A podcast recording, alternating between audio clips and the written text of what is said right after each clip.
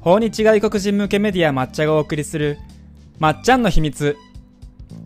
この番組は株式会社抹茶の斉藤と植松がインバウンド業界のトレンドやニュース外国人の仲間と働く多国籍企業の日常をゲストをお招きしながらご紹介していく番組です。観光業界で働く皆さん世界を相手に働いてみたい学生さんや社会人の方に向けてお届けしていきます。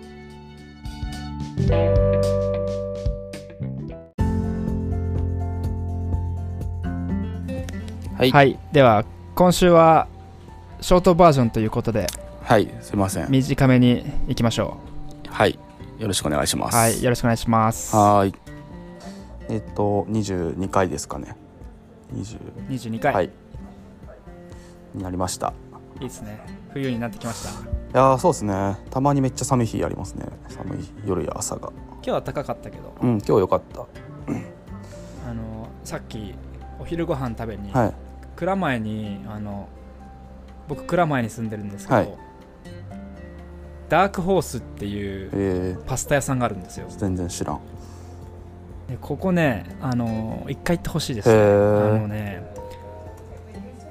えっとなんだっけフェットチーネってあるじゃないですかあー、なんか、はいはいはいはいはい。言ってましたね。で生パススタ生パスタの食べられるんですけど、はいはいやもう過去食べたお店の中で一番うまいんじゃないかって思うい。ぐらいパスタがうまい、えー、えー、調べました。えーはい全然知らん。そこ行ってみてほしいですねパスタ屋さんなんですね。一応。うんうんうん。あのお昼食べに家から歩いて行ったら、うんまあすごい日差しがあったかかったなっていうので思い出しはいました、はいはいこのパスタの話。そうっすね。いやあったかいのがいいな。はい。はい。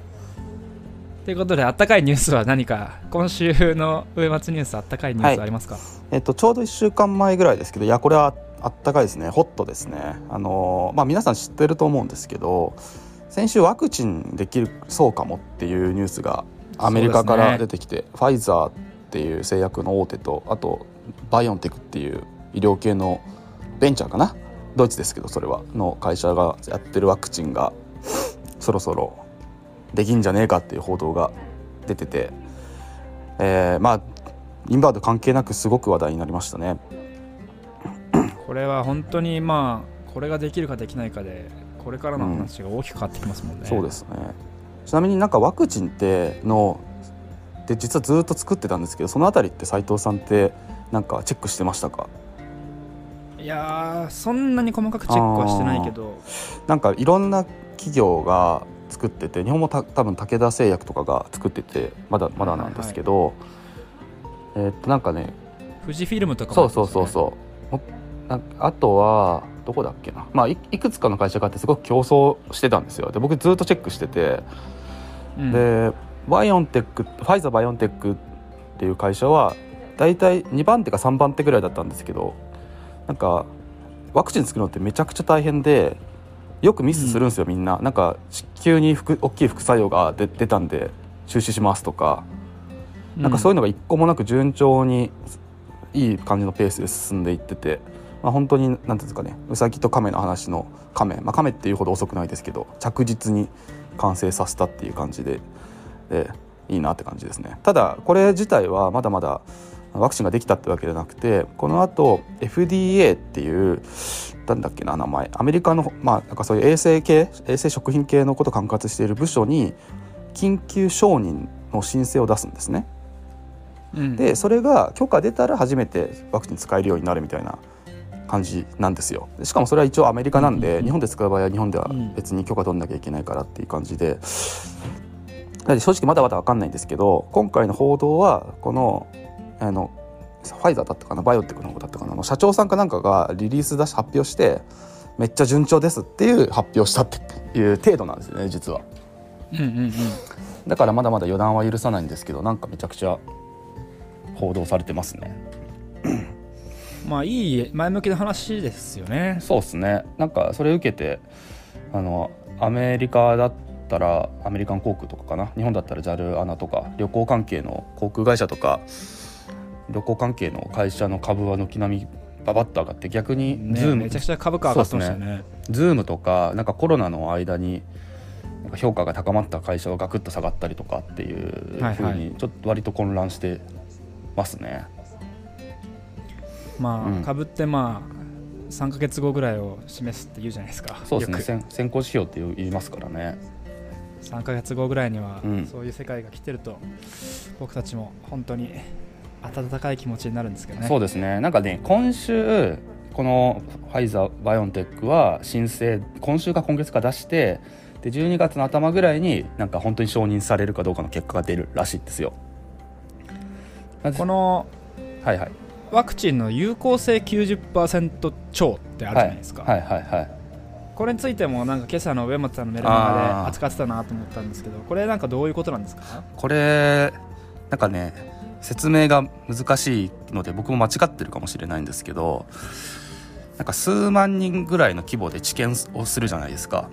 でその人たちにもともと,、えー、とは半分には何もせずに、まあ、偽薬プラシーボって言って何も効果がない薬を、えー、と投与したりするんですけどで残り半分には今開発中のワクチンのあの接種させるんですね投薬っていうか接種か。うんうんうんでその結果、えっとまあ、感染者が出てくるじゃないですか。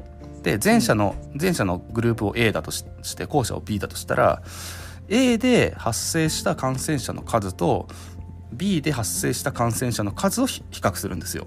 うんうんなんで今回は確かね両方合わせて94人の感染者が出て出たんですね。うんうん AB 合わせてで A の方で、多分84人 B の方で8人ぐらいだったら大体9対1ぐらいになってくるみたいな感じらしいんですよ。ただごめんなさい。これも僕、翻訳した報道を見てるんで結構ね記事によってなんか微妙に表現違うからあの、ええ違うかもしれないんで皆さんぜひ英語得意な方は英語で原点読んでください。だからあのめちゃくちゃ知見し4万人以上知見とか書いてあるんですけどはいはい。あの実際になんか感染した人とかって結構少ないから感染したっていうかあの比較してる数って意外とそんなになんかボリューム数ないんだなっていう感じですね。はい、うーん。うん、なんでちょっと意外とこうサンプル数少ないんでこれであ絶対ワクチンできるなって思うのは割と時期尚早なのでこのさ今後3週間ぐらいがすごく本当に大事ですね。うんうんうん。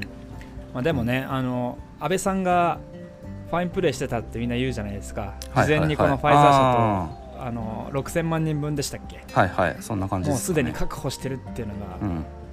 あのあって、うん。安倍さんが最後に残したファインプレーだってみんなしますそうですね。本当にいろんなところがやってましたからね作っててそうなんですよね。まあただあそうなんですよ。で今日のメルマガではワクチンできたねって話とただなんかあんまりあ楽観視しなきゃいけないよしちゃいけないよって話をしたんですけど理由としては今言った感じでそもそも承認されるかどうかまだよく分かんないよっていう話です。うんうんうん。でもう一個は結構あれなんですよね。あのほこのファイファイザーが作ってるワクチンって保管が大変って言われててマイナス70度で保管しなきゃいけないんですって、うんうんううん。ん、です。だだから本当に大きい病院とかじゃないと多分そういう設備ないんじゃないかとか言われててこれ聞いた話なんですけどアメリカの薬局とか行くと結構薬局とかでインフルエンザワクチンとか打てるらしいんですけどお客さんがコロナのワクチンってまだ打てないのとかって問い合わせがちょこちょこ入るらしくてまだできてないのに。だけど実際できても多分そんな気軽にはせでき、あのー接種できないからあのいなんですかね。ちゃんと予約しなきゃいけないとか順番待ちになるとかそういうリスクがあるんじゃないかなっていう気がしてます。はい。はい。ちなみにうん。僕すっごいことに気づいたんですけどはい。イヤフォンするの忘れてた。でもなんか画面を見る限り、はい。あの上松さんの声は入ってないんじゃないかって思うからちょっと今からイヤホンつけよ大丈夫です。ういやーこれもう何度やってもね もう22回目なんですけどいまだに僕たちの安定したそうねいうねツールできたら入りそう。なんだっけ。だ誰だっけな。ビル・ゲイツだっけ。なんかビル・ゲイツか誰かが有名な人がポッドキャスト始めたっていうニュース見ましたよ、へうん、音声コンテンツやっぱすごいなと思って。アメリカでも日本でも。ーポッドキャストめちゃくちゃね。めちゃくちゃ伸びてますもんねうん。そういうツールもっとできたらデジタルラジオみたいななんだっけな。全然違うかもな。えー、ポッドキャスト。まあいいや。違ったらすいません。でなんかこの間訂正しておきます。この間なんかどっかの会社のニュース見てはい。あのポッドキャストって基本的にまあ無料じゃないですか、はいはいはい。でそのなんだっけな。名前忘れてたけど本当に面白いコンテンツだけが残る世界みたいなことをビジョンにしてる会社がやってるその音声配信うん。アプリは自分で広告を聞きに行くっていうのがあって、その投げ銭も確かできるんですけど、えっと、投げ銭プラスそのじ自分で広告を聞くっていう、うん。なんかそのなんつうの応援っていう意味合いのうん。広告を自分で見に行くっていう仕組みで広告配信というかあの音声配信してるところがあって、うーん。それはまあ面白いし新しいなと思ったけど広告っていう意味合ってんのかな、うんうん。合ってんのかなって思っちゃったけど。まあそうですね。うん。あとあれですね。ポッドキャストがアメリカとかで成立してるのって多分まあ人口多いっていうのもあるじゃないですか。うん。うん。なんかそういうのがないと。人口多いっていうかあと車社会でしょ。車社会。ああそう言いますね、うん。はいはい。車でラジオ聞く人がほとんどだから、なんかきこれほん、ま前言ったかもしれないですけどリーマンショックで都心に家買えなくなってた人があの地方に家買えるようになって車通勤になって2012年とかにポッドキャスト1回山ができたっていう噂を聞いたことありますけど、はい。うん、まあそんな感じで、はい。ポッドキャストの話にちょっとずれちゃったけど。めっちゃよ余談が過ぎましたね、はい、はい、そんなアメリカから誰が来たんでしたっけ？日本に。これアメリカでしたっけ？バッハ会長が。アメリカじゃなかったね。先 どこだっけ？なんか忘れましたけど。どっかどっかから来ました。バッハ会長が。来る先週先々週ぐらいから来る来るって言ってて。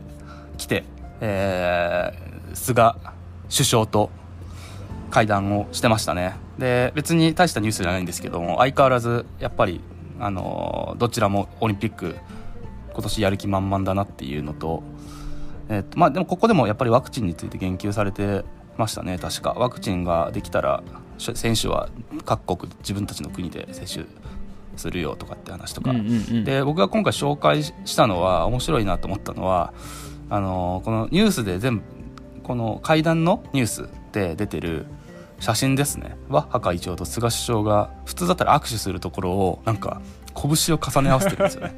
なんかこれなんかね。なんすかねこれ。ね。なんかし男同士のなんかね再会した時みたいな感じですけど、まあ要はコロナで握手しちゃダメなんでしょうけど。いや新しい文化生まれたなって思いました。ちょっとなんか可愛らしいですよね。そうそう。なんかそうそうバッハ会長あの一応言っておくとドイツからですね。ドイツからでしたか、ははい。ドイツドイツも感染者大変だと思いますけど。オリンピックは、い。っていうのがねどうなるか本当に注目。はい、いや面白いなと思いました。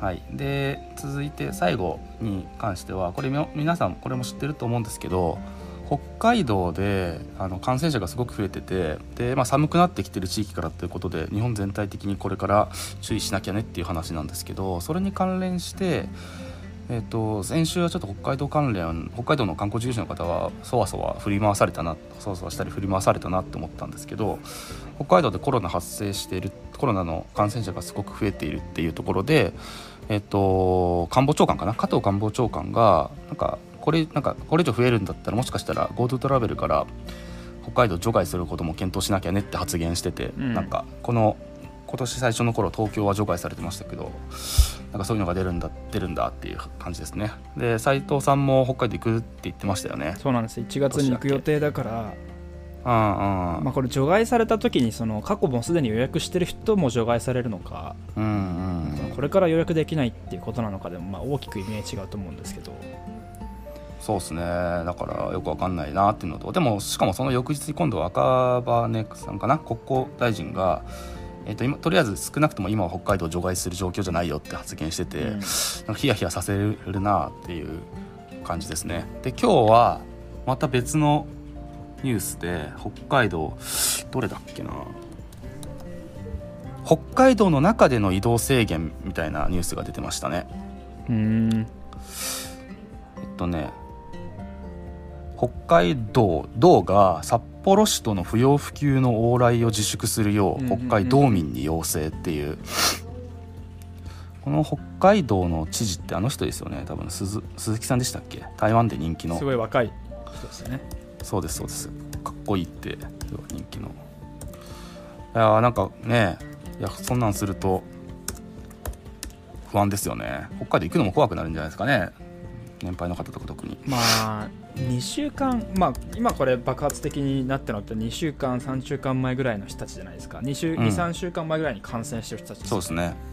はい。でその時に何があったかっていうのとまあ分かんないけど今冬に入ってきてどんどんそのインフルエンザみたいにやっぱりうん。よくある話だけど、乾燥してると増えちゃうっていうところだから、うんうん。まあ今一度なんか手洗いうがいをちゃんとするっていうことですよね。もう。そうですね。